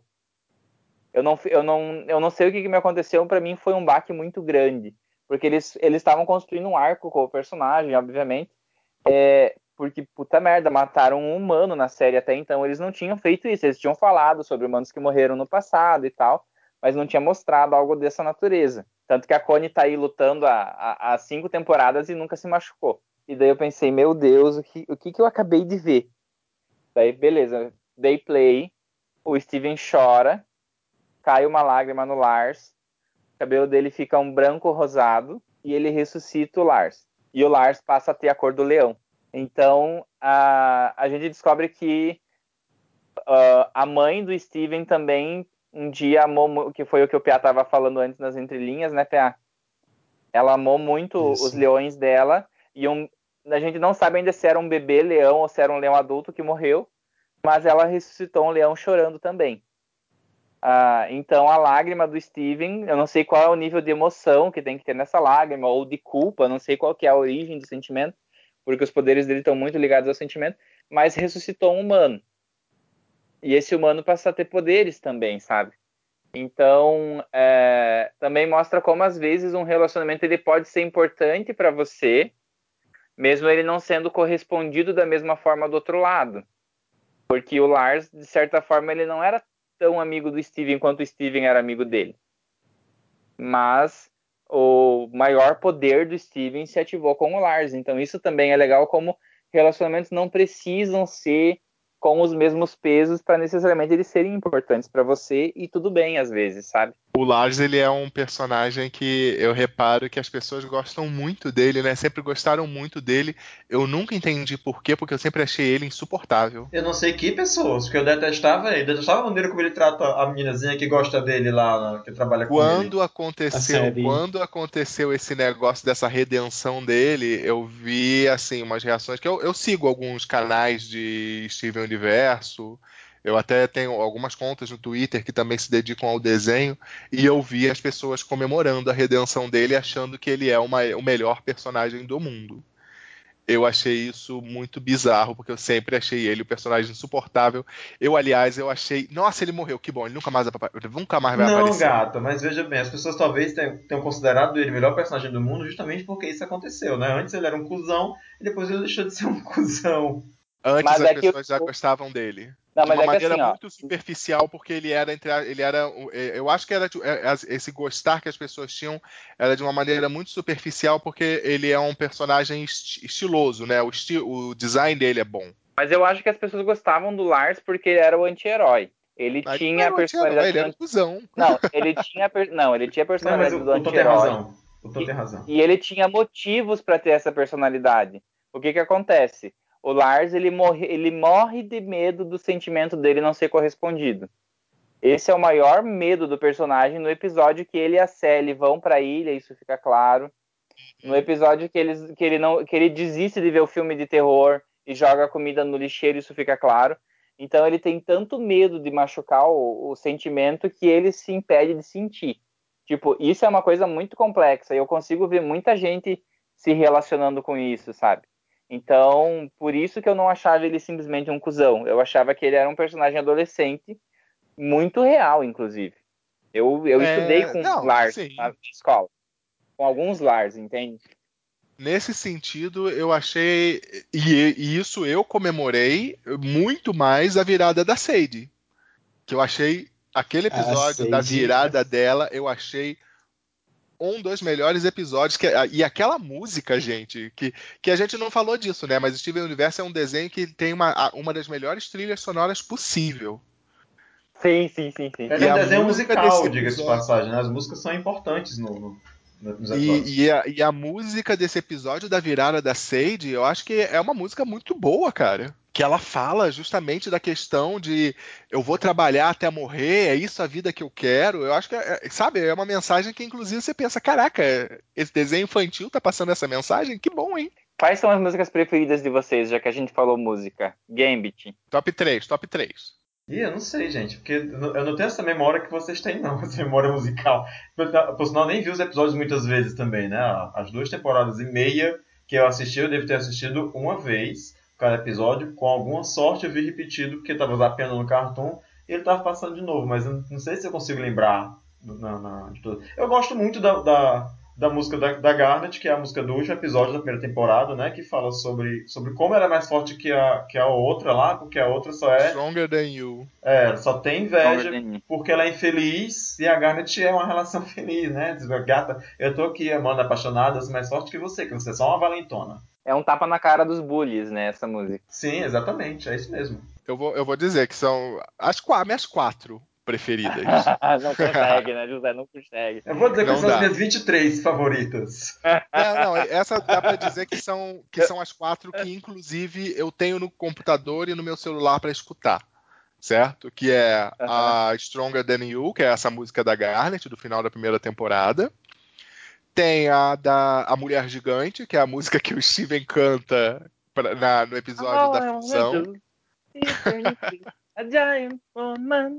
Qual é o nome? Here Comes a, Thought, a Thought, que é a música que a Garnet canta pro Steven quando ele tá confuso pelo, com os sentimentos dele em relação a Connie, né? E a Connie também tá confusa. Uhum. E a música da Sadie. São as minhas quatro músicas preferidas, que inclusive são músicas que eu tenho no meu celular pra escutar de vez em quando. Ah, volta um pouquinho a fita, porque agora que o José falou, tem uma música, eu lembro que tem uma música nesse desenho que me deixou particularmente emocionado. Eu sei que eu sou manteiga derretida e que eu choro até em comercial de cerveja, né? Choro em comercial de shampoo e eu sou muito chorão. Mas no desenho de Steven Universe teve um episódio que eu fiquei particularmente emocionado, que é uma música que ele canta com o pai dele. Que o pai dele quer o tempo todo agradar ele de algum jeito e não sabe como. E ele, toca, ele cantou uma música no violão no final do episódio. Eu não sei cantar a música, mas eu fiquei muito comovido nesse episódio. Inclusive chorei litros. É uma relação muito bonita do Steven com o pai dele. Eu lembro da música, mas não me lembro qual que é a música, mas eu lembro que tem essa música e que eu gostei dela. E como o personagem do pai do Steven, ele não é um cantor assim que nem a, a, os outros, acaba não marcando tanto, né? Ah, bom, assim, ó, o que as músicas que eu gosto. Acho que para mim a, a, que eu mais gosto, não. Vamos tirar um monte da que realmente é linda, a música da Garnet, né? Mas assim, para mim eu tenho duas que eu gosto muito. Uma é a que o do dueto do Greg com a Rose, né? Que é o que posso fazer por você, que eu acho um rock lindo uma Sim, é declaração muito de amor maravilhosa, né? Aquele momento é uma declaração maravilhosa. Eu acho uma declaração de amor assim da Rose incrível. E também a outra depois é uma música fofinha, que é a música que a Peridot canta com o Steven, que é Paz na Terra e Amor. Também eu acho muito bonitinho ela tentando entender o que, que é música, o que, que é o sentimento que a Peridot ela é muito mecanicista, né? Ela, é, ela não, não se dá muito aquela coisa do, do sentir, ela é extremamente mecânica e Uhum. leva muito, muito racional. E nessa música ele tenta passar para ela, fazer com que ela entenda o, o que é a vida na Terra, o que é a humanidade, o que é o, o sentimento, através de uma, uma música tão simples. Eu achei tão fofinha a música. Mas essas são as duas assim, que eu mais gosto, tirando, claro, o hit que é a da Garnet. Né? Mas a- essas duas eu acho tão bonitas. Mas a, a, a declaração de amor do Greg e da Rose são, é magnífica. É, eu, eu tô com um pouco de dificuldade. Espera, deixa eu pegar minha colinha aqui que eu tinha feito. Só um segundinho. Essa, essa música da Garnet, uma coisa interessante, é, interessante não, mas uma, uma coisa muito bonita é um clipe que tem no YouTube, se eu não me engano, da Comic Con San Diego, em que a Isso. dubladora, a dubladora da Garnet, ela vai para é um showzinho, né, um pocket show para fãs. E cara, aquele aquele vídeo é muito bonito. Porque são os fãs lá cantando, e aí tem gente de todos os tipos, tem cosplayer, tem pessoa em cadeira de roda, tem pessoa negra, branca e, e todo tipo de gente, eles lá cantando, fazendo coraçãozinho com a mão, que eu acho uma coisa cafona, mas ali ficou bonitinho. Assista quem não assistiu ainda. É, eu gosto então da música de abertura, é a minha preferida até hoje. Eu gosto muito do We Are the Crystal Gems. A música que a Pérola canta naquele episódio que o, o ela vai com o Steven e o Greg viajar. É, aquela é isso acabou em português, eu não me lembro como que é o nome em inglês. Isso. É ela realizando, né, que tá na hora de move on em relação aos sentimentos É. dela com a Rose, né? Sim. Eu- e que daí no final o Steven vê ela cantando e tal, né? Eu também acho muito legal aquele episódio, a música que a, que a Pérola canta pra Connie sobre é, eu não a mensagem inicial da música, assim, mas é, é intenso aquela música que ela fala sobre se sacrificar e depois no final ela começa a falar você vai fazer isso por ela, ao invés de falar isso por ele, porque na verdade ela estava descrevendo o que ela faria pela Rose. É, you do it for her, acho que é o nome da música. You do it for her. Eu lembro, Isso, é do isso. treinamento da Cone, né? É, isso Isso. por ele.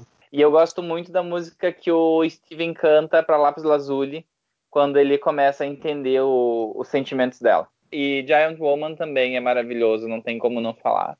Ah, é tudo, na verdade é tudo muito bom, né? Entramos no consenso, entramos no consenso que a melhor música de todas é a, a da, é a da Garnet. Ou, ou Se não é a confuso? melhor, eu acho que é a mais icônica. É porque, é porque eu acho que todo mundo citou ela, botou ela na lista, não botou? Todos nós botamos ela na lista, não foi? É porque É que eu, eu, só, eu, só, eu, só, eu só não coloquei porque é, eu não quis me estender muito, mas realmente para mim é uma das melhores. Ah, outra maravilhosa é What's the Use of, of Feeling Blue, da, ah, quando sim, ela, que a é, Diamante Diamante Amarelo canta. canta. É. Tem Ha- Haven't You Noticed I'm a Star, que o Steven canta de drag. E só, só uma coisa assim em relação a essa questão da, das músicas, né? Só mencionar que a dubladora da, da Garnet, ela é uma cantora, que é a Stelle. Ela tem uma carreira, né, como cantora e é ela que aparece justamente nesse vídeo que que eu falei da Comic Con. E ela e se você olhar, ela é a Garnet. É, só uma coisa, vocês sabiam que quem dubla a, a fusão do, do Steven com a, a ametista é aquela loirinha de Orange is the New Black? Ah, não, mas aí tem você tem um, um monte de participações especiais de dubladores bem legais, né? A Bismuto, Aham. quem dubla ela é a Crazy Eyes, de Orange is the New Sim. Black, a Uso Aduba. Inclusive combinou muito. Nossa, e, e- e eu adoro a Bismuto, queria muito que ela aparecesse mais. É outra Ah, personagem eu- extremamente complexa, né? Bismuto, É. pra mim, é uma Isso. personagem muito punk, ela muito boa hum, e muito complexa. Tão comple- Eu acho ela tão, tão profunda quanto o Lápis. E eu acho que o episódio dela, ele é. O episódio que a Bismuto aparece, ele é muito interessante porque ele começa. Até, até esse episódio, a Rose, ela é só aquela coisa, né? Praticamente uma santa, salvadora de tudo, não sei o quê. Nesse episódio começa a aparecer uns tons de cinza aí na personalidade da Rose. Ah, Você eu vê que ela acho. não era. Ela não era tão certinha assim. Eu não acho, eu acho que a Bismuth estava querendo que a, Ro- que a Rose fizesse uma coisa tão impensável assim. Não. Mas o que é que acontece? O ponto daí do episódio é que a Rose, ela ufa a Bismuto, embolha ela, esconde pra ninguém saber. Ela não conta pra nenhuma das outras Crystal Gems que isso aconteceu. Ah, sim. Eu acho que isso aí é, é, é que justamente ao longo da série vão aparecendo vários mistérios envolvendo a Rose, né? E esse aí é um que mostra que talvez ela tenha muitas coisas escondidas e que ela tenha feito às vezes, talvez coisas questionáveis. Tanto É que, o tem os Steven- pesos de você ser de você ser líder às vezes. É, Sim, se ela sim. compartilha isso com o time, o time pode desenvolver um remorso que é melhor que só ela carregue. Não, eu concordo com você, mas é só o ponto de, de mostrar isso, que ela, apesar de ela parecer ser uma personagem praticamente santa, tem aí a sua complexidade também. Ela tem a sua seus pontos a serem seus pontos misteriosos, né? Eu realmente acho que não foi ela. Eu realmente acho que foi uma outra diamante. Pra te falar a verdade, eu, eu prefiro que tenha sido ela, porque eu acho que ia dar uma complexidade muito mais interessante a Rose e ia justificar muito mais ela fazer o Steven, porque, inclusive nas mensagens que ela deixa, aqueles vídeos né, de mensagens que ela deixa para o Steven, ela, ela justamente, o ponto é que o Steven ele é um experimento e também uma maneira de ela se redimir das coisas que ela fez. Eu acho Sim. que isso é um ponto bem interessante da personalidade dela. Só isso, sendo curto e grosso, Mas- ela destruiu uma das líderes lá do mundo teórico. As pessoas acham que ela destruiu É, uma ela das é acusada de ter natal. destruído a Pink Diamond. Ela, tipo, a Rose seria subordinada à Pink Diamond. Exatamente, a Rose e a Jasper, né? Isso. E daí a, a Rose não queria que, que a Terra fosse destruída no processo, né? E ela se rebela. E teoricamente ela destruiu.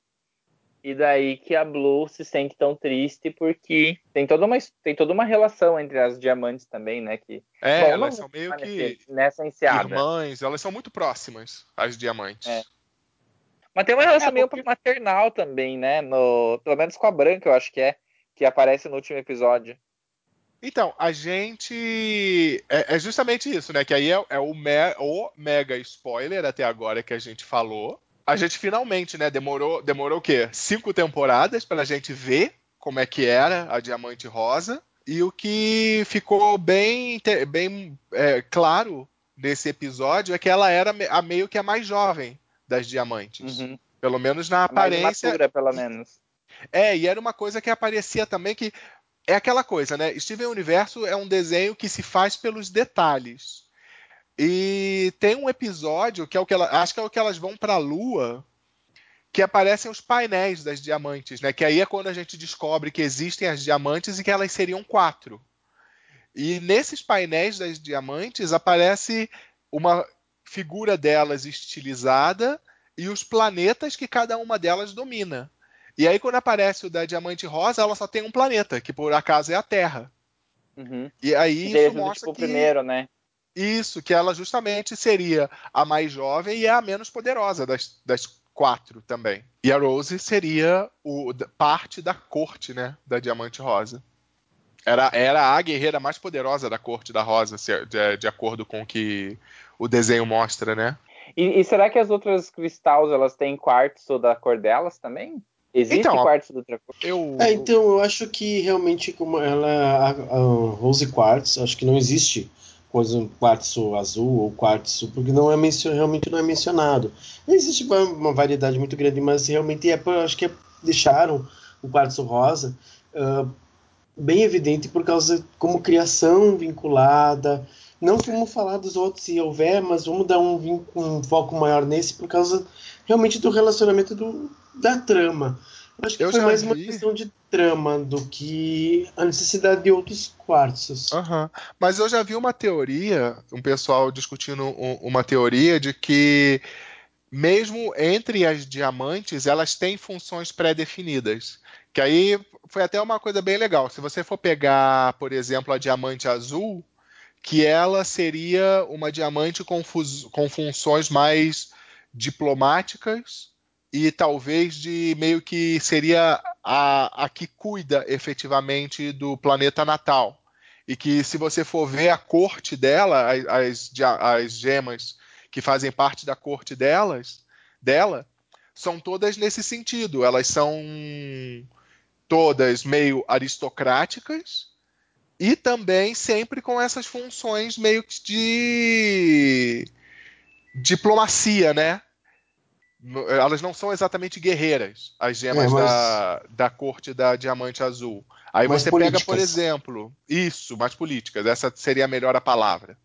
Você pega a Diamante Amarelo, que ela é mais uma estrategista, ela seria uma, uma figura mais fria, mais calculista. Até agora, a única, as únicas gemas da corte da Diamante Amarelo que a gente conheceu foi a, a pérola dela e a peridote, que é justamente uma gema que executa uma função bastante técnica tecnológica. Quando você pega as gemas da corte da Diamante Rosa, elas são, em geral, guerreiras. Você tem a Rose, que é uma guerreira, você Uhum. tem a Jasper, que é uma guerreira também. É, tem uma. Só as da Diamante Branca que a gente ainda não viu, né? Mas eu gostei dessa ideia. Eu acho que tem bastante. Será que a Rosa não, não tinha meio que uma função de, de conquistar os planetas e entregar para as outras? Porque, se eu não me engano, no diálogo, ela fala sobre ela querer ficar com um planeta para ela dessa vez. Então, mas eu enxerguei aquilo mais como ela ainda sendo justamente uma aprendiz. Tanto que a Diamante Amarela, ela, ela fala. Então, você quer um planeta? Cresce, então. Uhum. sabe? A- Aprende a tomar suas responsabilidades. E é daí que eu tenho também uma ideia que o pessoal às vezes tem um, um monte de gente desconfiando que, foi, que teria sido a Diamante Amarelo que destruiu a Diamante Rosa. Eu completamente acho que não. A não ser que a Quartzo. Rosa tenha, tenha decidido concordado com a Rose, entende? E ter se Também ter já pensei nisso, mas a personalidade que, que ela demonstrou no episódio em que ela apareceu totalmente me fez não acreditar mais nisso. Que Mas é ela que teria, milhões- em algum momento, a Rose antes teria dela conhecer a. Terra, entende? Mas sim, isso é milhões sim, de anos antes milhões, dela foram milhões de anos, sim. E assim, Mas, só para é- rapidinho para vocês, existem quase, acho que 30 variações do quarto. Então é bem possível que tenha quartzo da- das, das cores dos diamantes, entende? Aham, É, mas, sim, eu- mas sim, eu, mas mas acho- eu tô muito pelo lado do PA também. É uma questão de, de, de, con- da- do roteiro mesmo, só para dar realmente a ênfase ao roteiro. E essa coisa não- das cores, e essa coisa das cores pura e simples, até agora só realmente a, a Diamante Azul respeitou, porque todas as gemas que são da corte dela que apareceram são azuis. Que você tem a, a Lápis Lazuli, você tem a Safira, você tem a, a- a Água Marinha e você tem a, a Ágata Real, né? Que são todas azuis. Isso. Mas se você for olhar as gemas da Diamante Rosa, só a Rose era rosa. Porque você tem a Jasper, que é meio amarelada.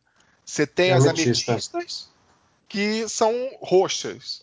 E aí você vai na diamante amarela, você tem a peridote que é verde. Então, talvez não seja o ponto. Eu, eu não colocaria que seria pelas cores, eu colocaria que seria mais pela função que cada gem executa na sociedade. Eu disse no começo, foi quase a realização de um sonho. Esse é um tema que a gente já vinha tentando trabalhar desde a primeira temporada. Eu acho que ele não ficou aquém do que a gente esperava. A gente conseguiu falar sobre bastante coisa. Talvez a gente ainda grave mais pra frente um outro episódio falando sobre Steven Universe, porque tem muita coisa pra falar sobre o desenho.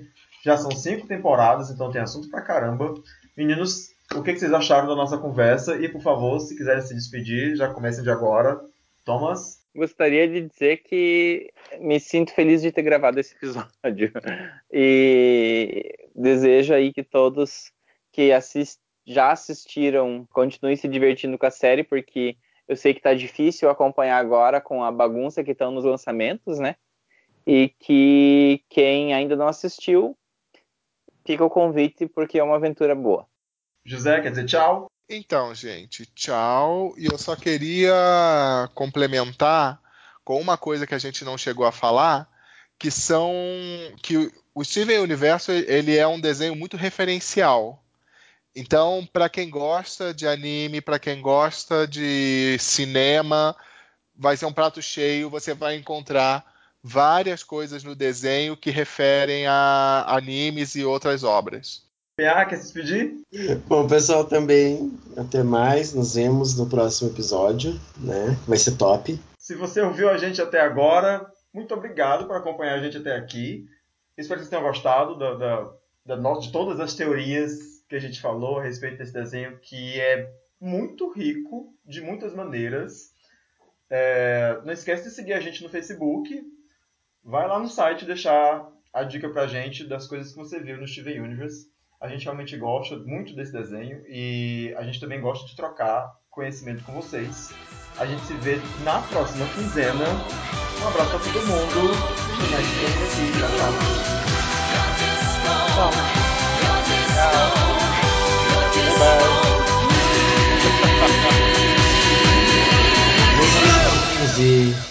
É, não são 16, não são 256 horas. eu tive que rir dessa. Não, esse episódio não é o áudio, é o tempo que eu vou ficar editando. Eu não sei como é que vai ser a edição, o quanto você vai cortar, mas teoricamente daria até pra fazer dois, né? Eu não sei.